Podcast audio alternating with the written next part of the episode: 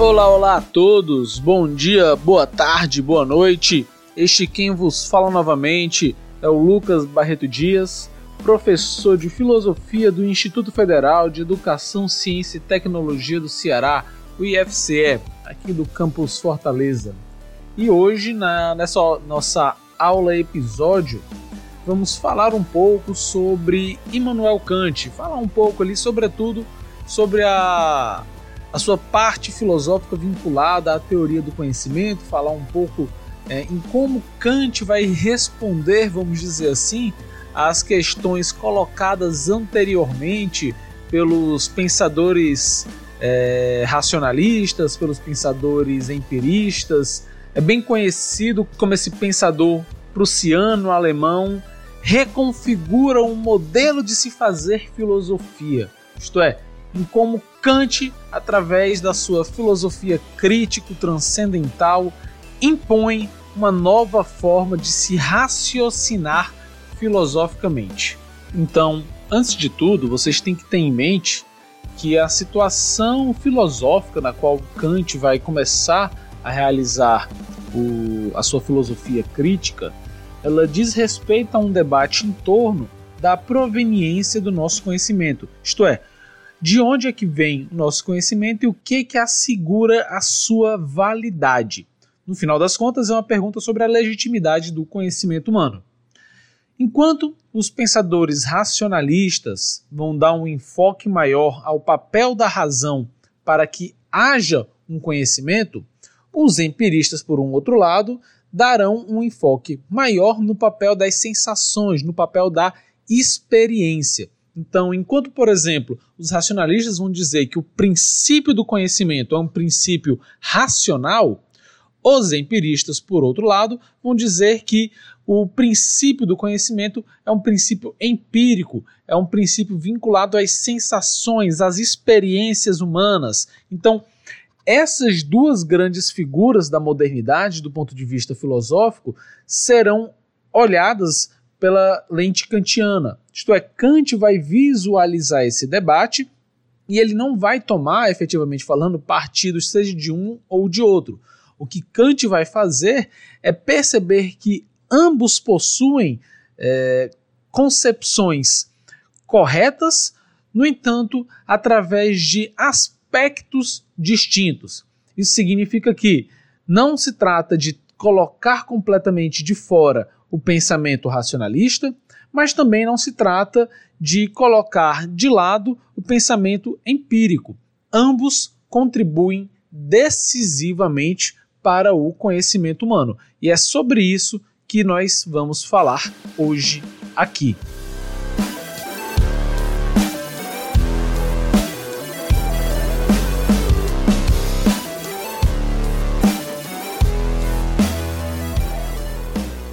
Pois bem, Kant, ele investigando o conhecimento humano, ele se deparou principalmente com Hume.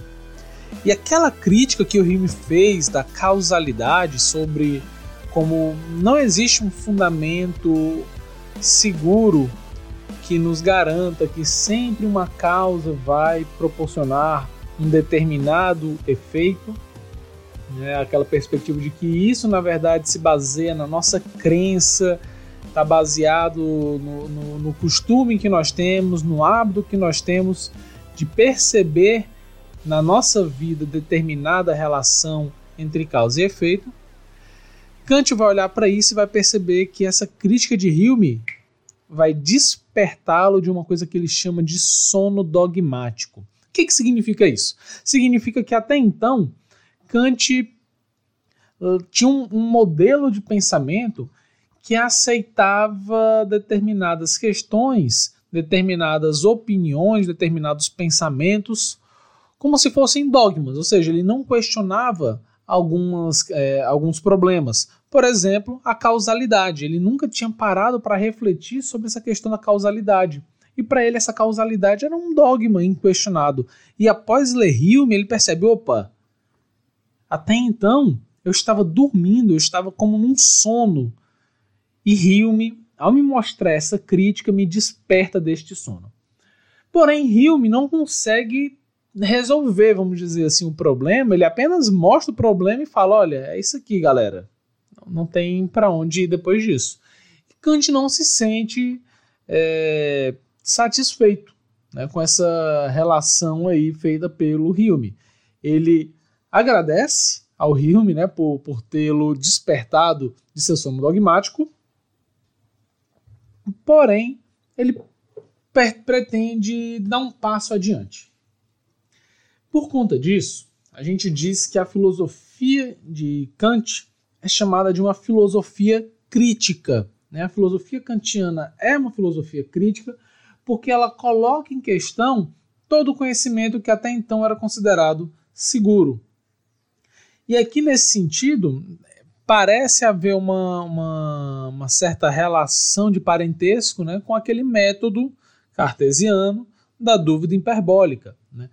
Não é que o Kant esteja duvidando de tudo, mas é que ele agora ele percebe que determinados elementos não podem ser aceitos como dogmas, eles precisam ser sempre examinados. Eu preciso sempre fazer com que a minha razão, o meu pensamento, coloque um problema para si mesmo, ou seja, a filosofia crítica ela não vai aceitar um princípio sem que esse princípio seja explicado. É necessário que sempre haja uma crítica, sempre haja uma suspensão dos meus pressupostos para que eu possa analisá-los. Então, Kant vai dizer que isso significa, inclusive, analisar a própria razão. Por conta disso, o nome da sua principal obra é, vai ser A Crítica da Razão Pura. Veja, Crítica da Razão Pura. Crítica no sentido de que ele vai examinar criticamente, sem, sem aceitar pressupostos, sem aceitar os dogmas, da razão pura. E o que, que seria essa razão pura? Uma razão que não esteja determinada por nada que lhe seja externo. Isto é, quais são as regras que existem na nossa própria razão. A tentativa do Kant não é saber simplesmente como é que a razão se relaciona com o mundo, mas ele quer antes disso entender como é que a razão funciona através dela própria.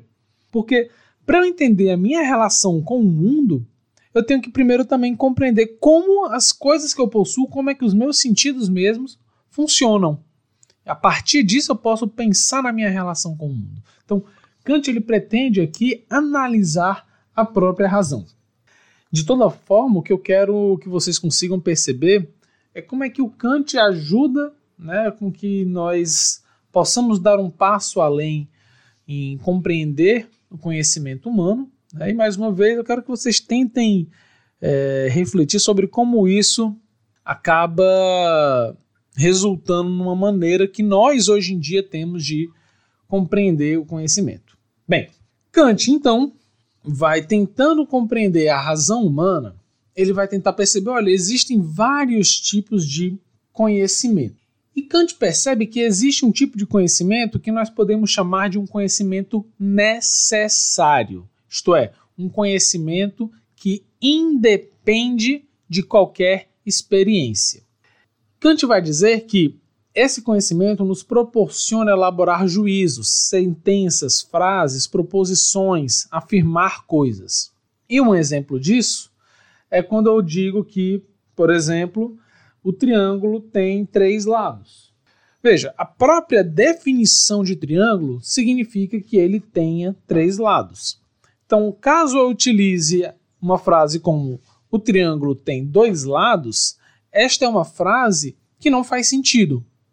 Uma, uma, uma frase que não pode corresponder a um objeto. Né? Então, todo triângulo ele possui três lados. Então, quando eu digo o triângulo, que é um sujeito, tem verbo três lados, significa o quê? Que eu estou ligando aqui, gente, ó, português, né? Estou ligando um, um sujeito ao seu predicado. O que o Kant está mostrando para a gente é que este predicado, o ter três lados, né, ele já faz parte da própria ideia do que é um triângulo. Isto é, o triângulo sempre vai ter três lados. Então, esse tipo de coisa é uma análise que nós podemos fazer simplesmente sabendo o que é um triângulo. Né? Conhecendo um triângulo, eu consigo deduzir estas suas características. Kant vai chamar esse juízo de um juízo que funciona de maneira a priori. Ó, a priori, gente, significa que é algo que vem antes. Então, é um juízo que vem antes. Vem antes do que, Lucas? Vem antes do conhecimento físico, antes do conhecimento sensível, antes da experiência. Basta eu usar a minha própria razão para saber disso. Então, Kant vai dizer mais explicitamente que este é um tipo de juízo chamado de explicativo, porque ele vai passar simplesmente de um princípio e a partir dele ele vai conseguir explicar o que, que ele significa. A partir de uma análise. O nome disso é um juízo analítico, certo? juízo analítico são juízos explicativos que funcionam de maneira a priori. Isso significa que eu não preciso do conhecimento sensível, não preciso da experiência, basta utilizar a minha razão, que eu chego nesse conhecimento e Além do mais, é, são conhecimentos que não trazem nada de novo, não é uma informação nova né, sobre o sujeito. Por conta disso, a gente também pode dizer que esses juízos são juízos tautológicos. Tautológico significa que ele não está dizendo nada de novo, ele está repetindo a mesma coisa, certo? Então, Kant vai dizer que esse é um tipo de conhecimento, mas é apenas um e esse um tipo de conhecimento não é suficiente para a gente falar de toda a nossa relação com a realidade e todo o modo possível de funcionamento da nossa mente, da nossa razão, do nosso intelecto. Então, Kant vai dizer que existe um outro tipo de juízo, que é um juízo que vai depender diretamente da experiência. Esse juízo, ele vai ser chamado de um juízo sintético. Por que sintético, Lucas? Porque ele está sintetizando algo que eu aprendi. E ele está trazendo uma informação nova. Eu estou ampliando um conhecimento sobre um determinado objeto. Por conta disso, um juízo sintético ele ele vai trazer uma informação nova. Então, por exemplo, quando eu digo que este mouse é branco, significa o quê? Que este mouse em específico possui uma determinada cor que por acaso venha a ser branca. Isso não significa que todos os mouses sejam brancos, mas que um mouse específico sobre o qual eu estou falando, da Golden Tech, que é o que eu uso aqui no meu computador, ele possui a cor branca. Simples. Quando eu digo, por exemplo, que o Instituto Federal é, em que nós é, estudamos é no Ceará, isso significa o quê? Que eu estou dando uma informação nova sobre a nossa instituição. É, o Instituto Federal no qual eu trabalho é uma, instituição que está localizada no Ceará. Eu estou dando uma informação nova. Então, não são todos os institutos federais que são do Ceará. Esse em específico é. Então, é uma informação nova. Por conta disso, Kant vai dizer: olha, então a gente tem aqui dois tipos gerais de conhecimento. Um conhecimento a priori analítico, que não depende da experiência, e um outro conhecimento, que é sintético. Esse conhecimento sintético, ele em geral é um conhecimento a posteriori. A posteriori. Significa que ele vem após a experiência, após os nossos sentidos captarem uma informação do mundo. Então, eu tenho aqui juízos a priori que são analíticos e que não dependem da experiência, e tenho agora juízos que são sintéticos, são ampliativos e que dependem da experiência.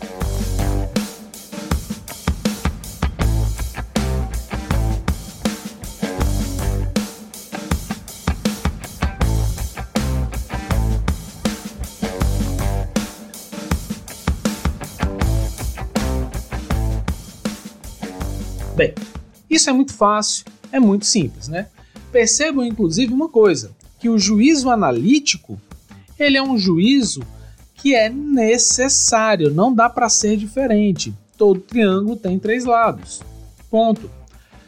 Por outro lado, o juízo sintético a posteriori, olhe só essa questão. O juízo sintético a posteriori, ele é contingente. Lucas, o que que diabos é mesmo contingente que eu não tô lembrando? Contingente significa que uma coisa pode ser de um jeito e pode ser de outro. No exemplo que eu dei aqui para vocês é, o meu mouse é branco. Ou seja, ele é branco, mas ele poderia ser de outra cor. Né? Ou seja, nem todo mouse é branco. Os mouses eles podem ser azuis, podem ser pretos, podem ter mais de uma cor. Isso não é uma característica necessária.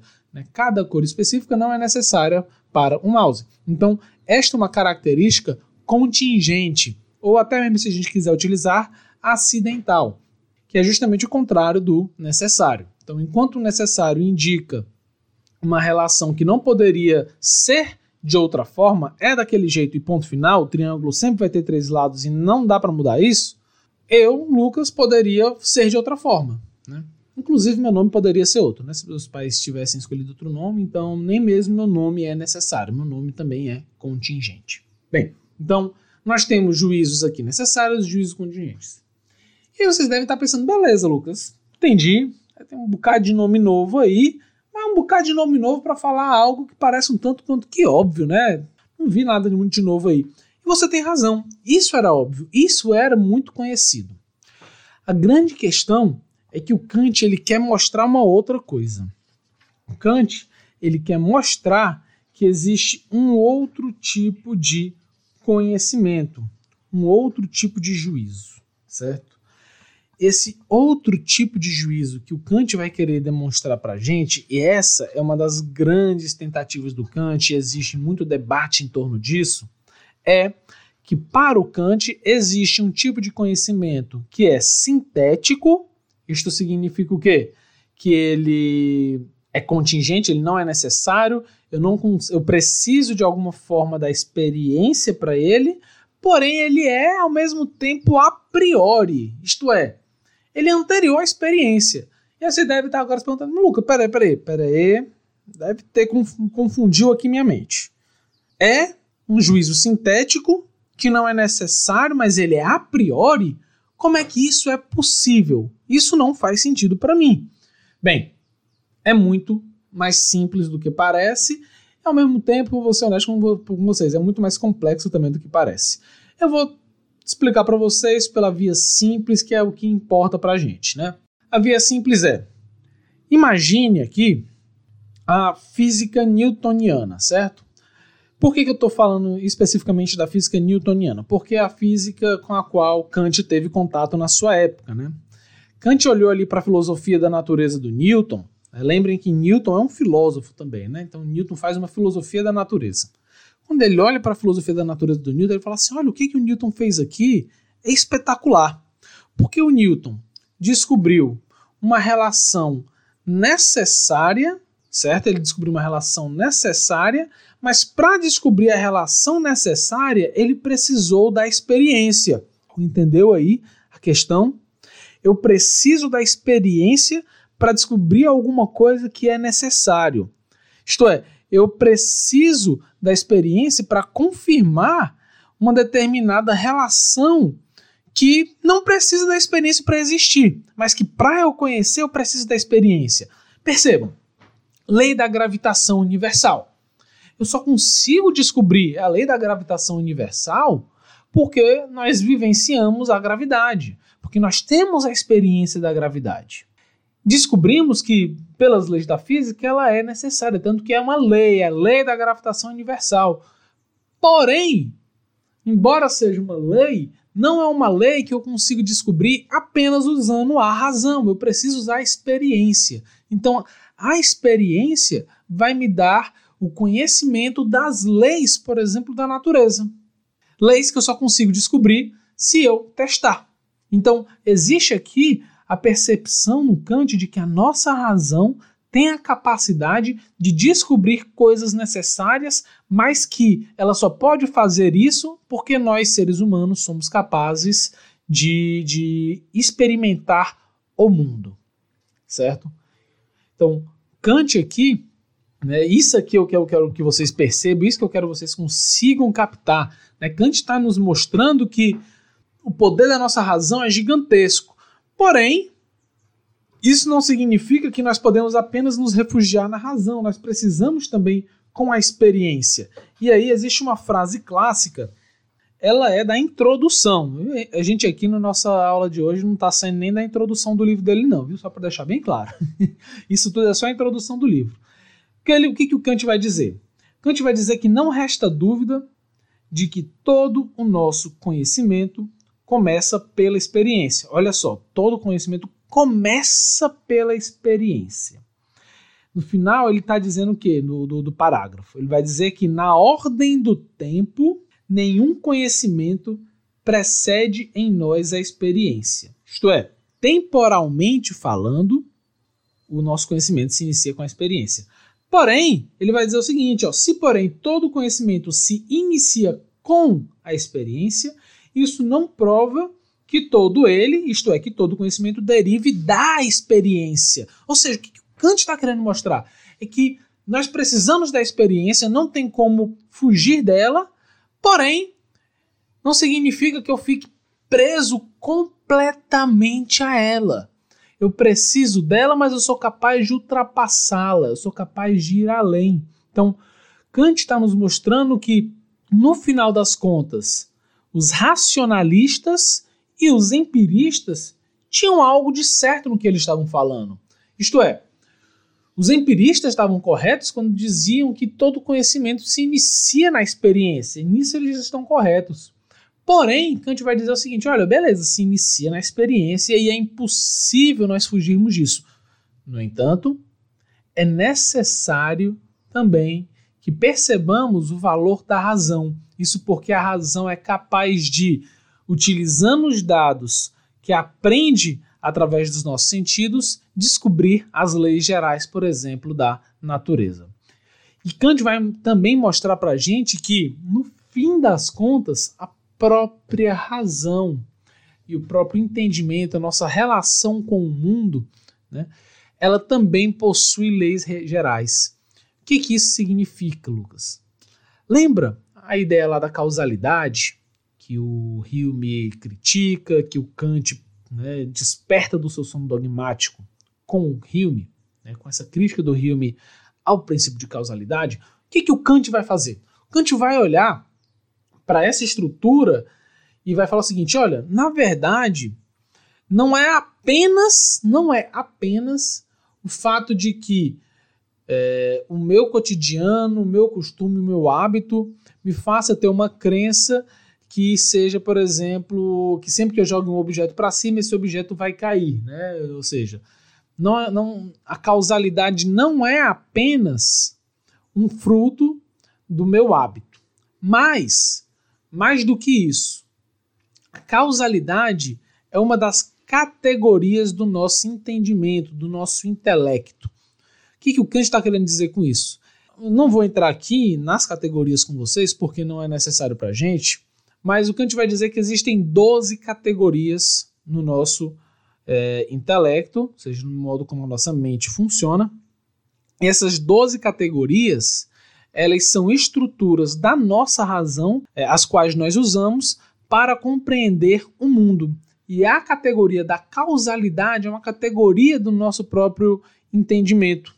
Isto é, nós sempre utilizamos essa categoria para nos relacionar com o mundo. Então, a categoria da causalidade não é simplesmente uma coisa que vem do hábito, mas é algo que já está também na nossa própria mente. Né? A causalidade faz parte de uma estrutura que o Kant vai chamar de transcendental, e essa palavra é importantíssima que vocês aprendam. A gente, por conta disso, vai dizer que a filosofia kantiana não é apenas uma filosofia crítica, como nós falamos no começo da aula mas ela é também uma filosofia transcendental. Por que transcendental? Porque ela está encontrando no, no, na nossa razão, no nosso entendimento, né, que são coisas diferentes, já, já a gente discute um pouco isso, mas está encontrando aqui na nossa mentalidade as regras próprias pelas quais a nossa mente funciona, e isso faz também com que nós sejamos capazes de compreender o mundo através destas categorias. Então, a categoria da causalidade é uma categoria da nossa, do nosso intelecto ou entendimento, vocês podem encontrar essas duas traduções, né? Intelecto ou entendimento. Entendimento é mais comum, certo? A causalidade é uma dessas categorias do nosso entendimento que faz com que nós nos relacionemos com o mundo. É o fato de que eu consigo unir os objetos da experiência e, através então da nossa mentalidade, somos capazes de identificar a relação que há entre eles, certo? Então, no final das contas, a nossa experiência vai dizer que gente é um composto, é um composto vinculado não apenas pelos pelo, pela nossa, nossa sensibilidade, né, pelos nossos sentidos físicos, mas também pelo modo como esses sentidos promovem em nós sensações e essas sensações são organizadas por meio dessas nossas categorias.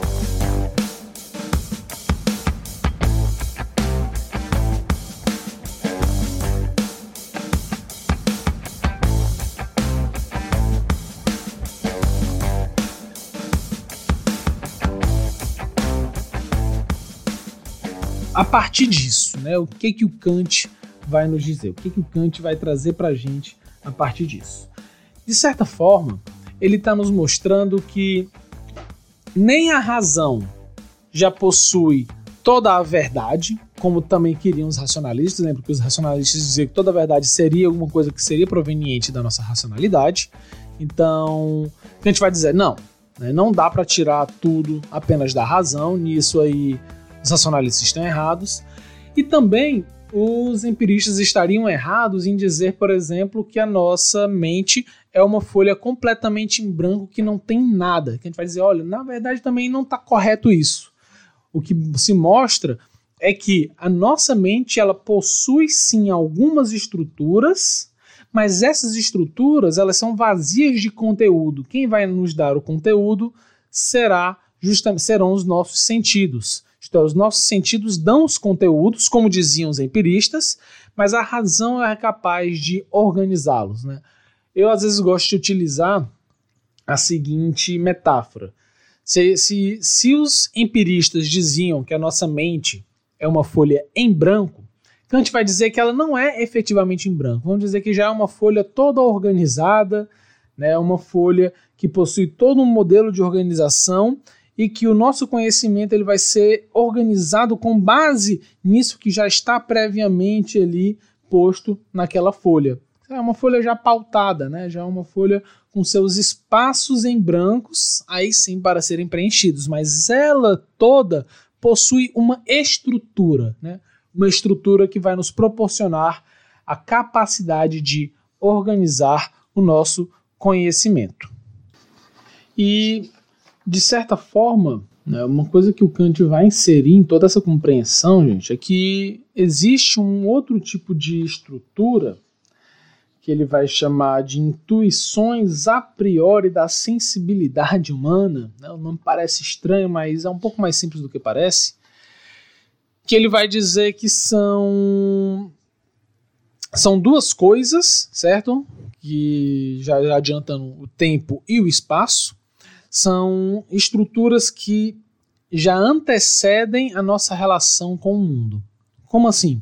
Significa que todo tipo de conhecimento sensível que eu tenho, todo conhecimento sensível que eu tenho, ele é sempre um conhecimento que vai estar localizado temporalmente e espacialmente. Tempo e espaço são estruturas da sensibilidade, isto é, toda forma de conhecimento sensível todo conhecimento que provenha da sensibilidade, isto é, do, dos nossos sentidos físicos, da nossa experiência física, ele sempre vai ser adequado, ele sempre vai estar localizado temporalmente e espacialmente. Toda sensibilidade, toda percepção, toda experiência, ela vai vir desta relação com o tempo e com o espaço, que no final das contas ele tem a função de dar uma ordem, né? Ele vai ordenar o, o nosso conhecimento, vai ordenar isso que nós chamamos de representação sensível.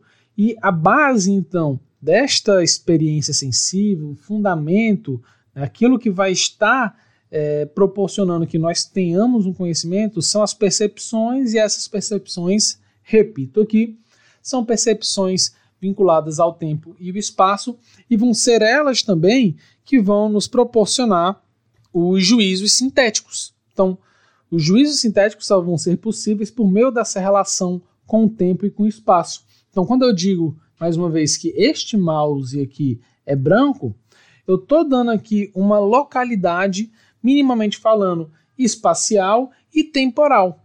Eu estou dizendo aqui que nesse tempo e nesse espaço, este mouse é branco, ele possui uma característica específica. Então, todo tipo de estrutura perceptiva, ela vai estar vinculada ao tempo e o espaço. E aí a própria noção da causalidade vai ser compreendida melhor se a gente perceber isso. Porque se tudo está vinculado ao tempo e ao espaço, a causalidade ela funciona na nossa mente justamente nessa estrutura de tempo e espaço. E aí vocês vão ver, por exemplo, um, um exemplo clássico, que é quando eu digo que o Sol ilumina a pedra e a pedra fica quente.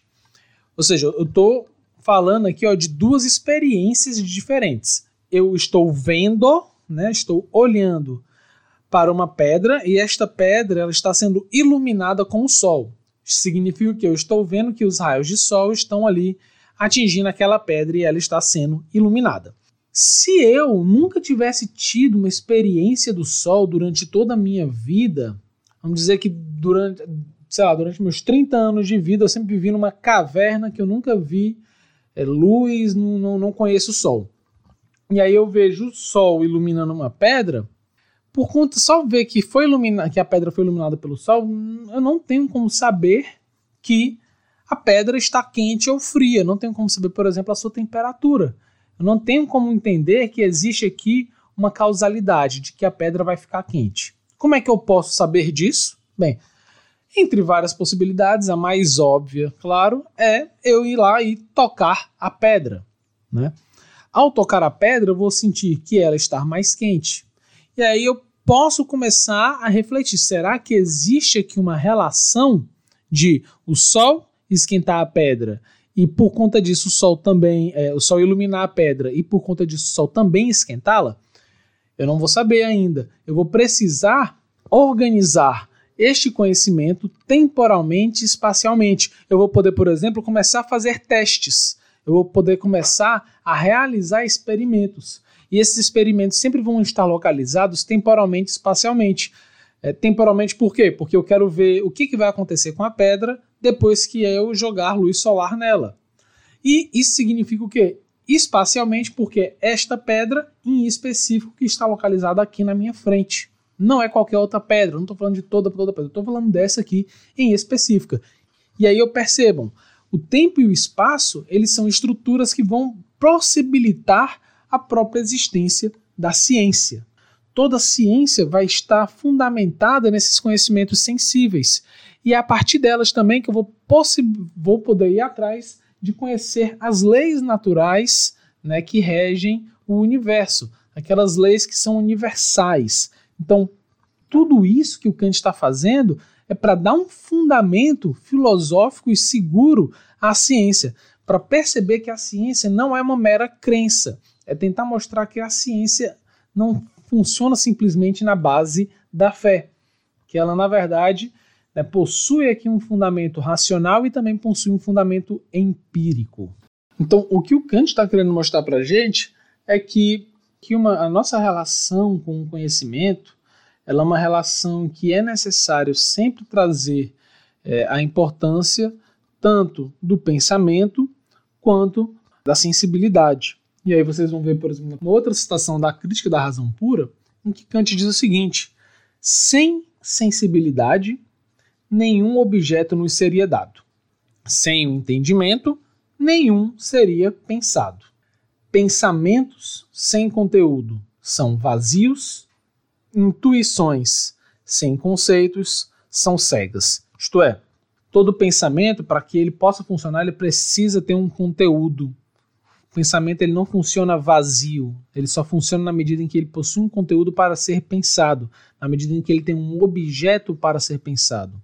Então, para isso, ele precisa das intuições sensíveis, né? ele precisa da sensibilidade. Porém, a sensibilidade sem a capacidade de transformar isso em conceitos, em, sem conseguir perceber é, que, por exemplo, sempre quando eu uso essa xícara para tomar meu cafezinho aqui, que já deu uma esfriada, hum, tá realmente frio já, ah, enfim. Sempre quando eu pego essa caneca aqui que eu estou usando, eu sei que eu não estou utilizando um objeto diferente com uma função diferente. Eu sou capaz de transformar este objeto aqui em um conceito. Eu sou capaz de perceber que ele se repete. Eu sou capaz de adequar, por exemplo, a minha experiência dentro de uma estrutura de funcionamento da realidade também. Então eu sei que se eu botar o café aqui dentro, ele não vai escorrer, né? mas que ele vai ser seguro pelas paredes aqui que compõem este objeto né, que nós chamamos de uma caneca. Né? No caso, a minha aqui é uma caneca do Pink Floyd.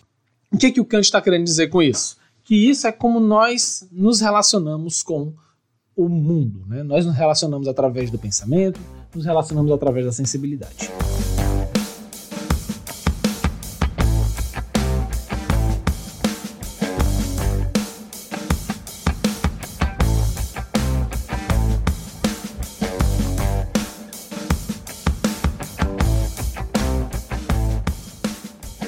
E aí, para finalizarmos, eu quero que vocês percebam uma coisa. Kant vai dizer que isso que nós conhecemos no mundo, por exemplo, este livro né, que eu estou segurando agora, ele tem uma forma que difere, por exemplo, de como cada um pode enxergá-lo. Né? Se eu estou aqui no meu escritório com um livro em cima da mesa, uma pessoa que esteja do outro lado do escritório, ao olhar para esse livro, talvez o veja de uma forma distinta. É o mesmo livro. Ele possui uma existência específica, ele tem, por exemplo, a sua coloração específica. Mas dependendo, por exemplo, do meu ponto de vista, né, do, da minha perspectiva pela qual eu estou olhando para ele, eu posso pensar que ele possui uma cor diferente. Ele pode ser menor também, ele pode ser maior, dependendo do ângulo de visão. Além do mais, imaginem só, Caso vocês possuam um olho completamente saudável, vocês talvez vejam muito bem como é a estrutura né, do, de cor do livro.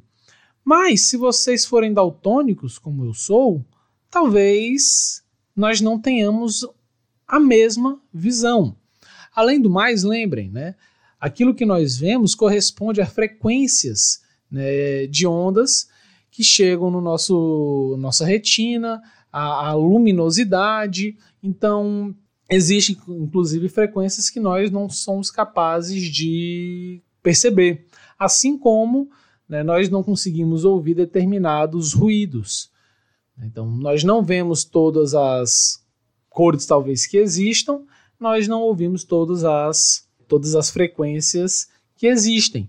Então, a nossa sensibilidade é limitada. Isso significa o quê? Que o meu conhecimento do mundo ele é um conhecimento limitado. Eu conheço um fenômeno. A coisa em si mesmo, como ela é perfeitamente falando, eu sou incapaz de conhecer. Isso significa, Lucas, que esse livro aqui é uma ilusão? Não, claro que não. Né? O Kant não está viajando, não. O Kant está falando, não, eu conheço, está aqui, eu conheço o livro. Show de bola.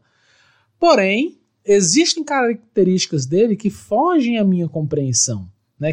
Compreensão não, que me fogem ao meu conhecimento. Isso significa que o meu conhecimento ele é limitado. Ele é limitado ao que, Lucas? Ele é limitado às minhas características sensíveis e também cognitivas.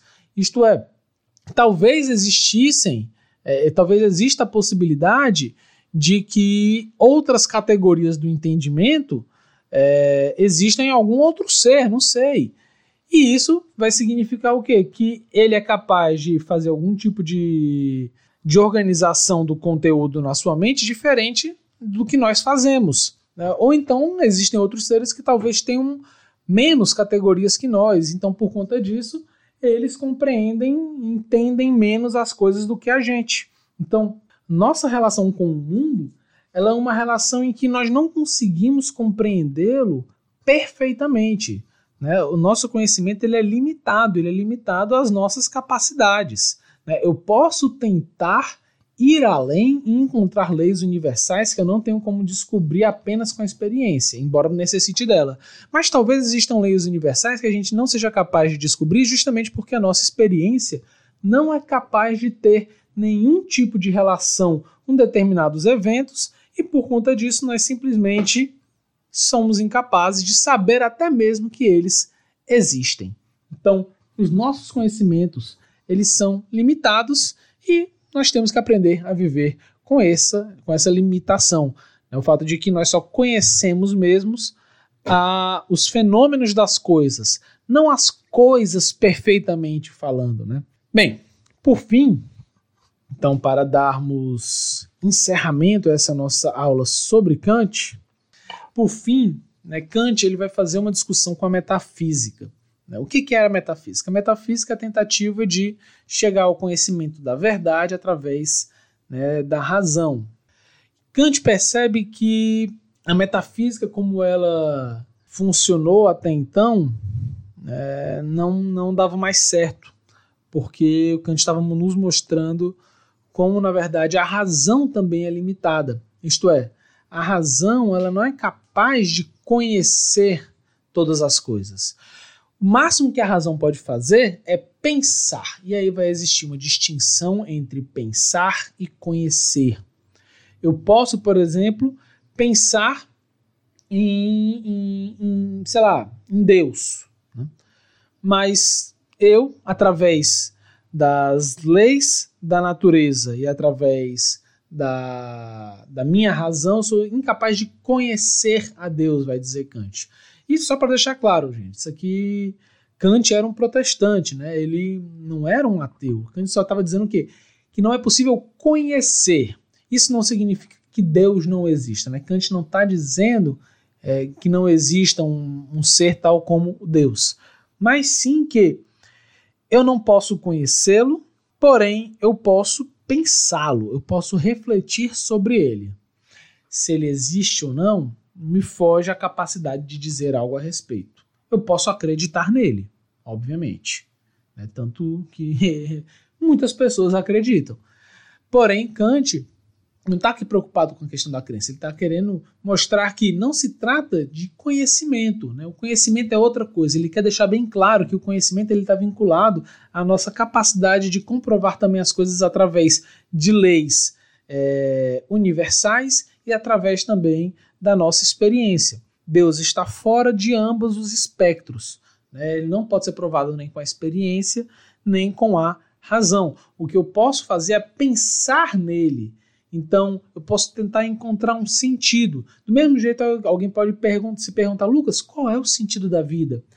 E assim, eu posso tentar falar para vocês o que, que para mim é um sentido da vida, né? Eu posso pensar sobre o sentido da vida. Agora, dizer que já existe um sentido pronto, que eu conheço e sei a resposta, né, como se fosse uma ciência, aí não.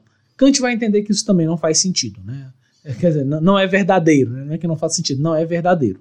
Então, eu posso encontrar sentido, eu posso encontrar significado para as coisas, mas isso não significa que eu encontre a verdade. Então, o nosso pensamento, olha a distinção. O nosso pensamento, ele tem a função de tentar encontrar sentido para as coisas, de encontrar significado. Já o nosso conhecer, o conhecimento, ele quer chegar na verdade. Então existe uma diferença entre significado, entre o sentido das coisas e a verdade destas coisas. A ciência, ela lida com a verdade. O conhecimento lida com a verdade. O que foge do conhecimento é o sentido. E aí, a partir de Kant, sobretudo, uma parte da filosofia vai, vai buscar então sempre, cada vez mais, encontrar os fundamentos dessa ciência, os fundamentos do conhecimento seguro. Ela vai continuar então a filosofia do conhecimento vai se tornar filosofia da ciência, que ainda é muito forte hoje em dia. É isso por conta de Kant. E uma outra parte da filosofia vai se tornar também hermenêutica, isto é, a teoria que busca encontrar sentido para as coisas, encontrar o significado. E aí, por exemplo, vai existir a hermenêutica teológica, isto é, a tentativa de compreender sentido a partir de uma relação com Deus, mas também vai existir a hermenêutica jurídica, que é tentar compreender encontrar o sentido e o significado, por exemplo, das nossas leis jurídicas, né, da justiça que nós fazemos. Porque o que, que o Kant está então mostrando para a gente? Eu não tenho como ter o conhecimento verdadeiro do que é justo, mas eu posso pensar o seu significado. Eu posso tentar compreender o que, que é a justiça. Não saber a sua verdade, mas saber o seu sentido, o seu significado. Então, Kant vai nos trazer, sobretudo, essas duas grandes tradições. Né? Uma tradição que vai buscar pelo sentido das coisas e uma outra que vai buscar por fundamentar cada vez mais a ciência, a lógica, o conhecimento seguro. Então nós temos duas tradições que não se contrapõem, mas que andam de certa forma até juntas. Óbvio que em um ponto ou outro essa galera se bica, mas elas não são contrapostas, né? Elas podem muito bem coexistir. Então é isso, meus queridos, minhas queridas. Ficamos por aqui. Espero que estejam todos bem e até a próxima. Tchau, tchau.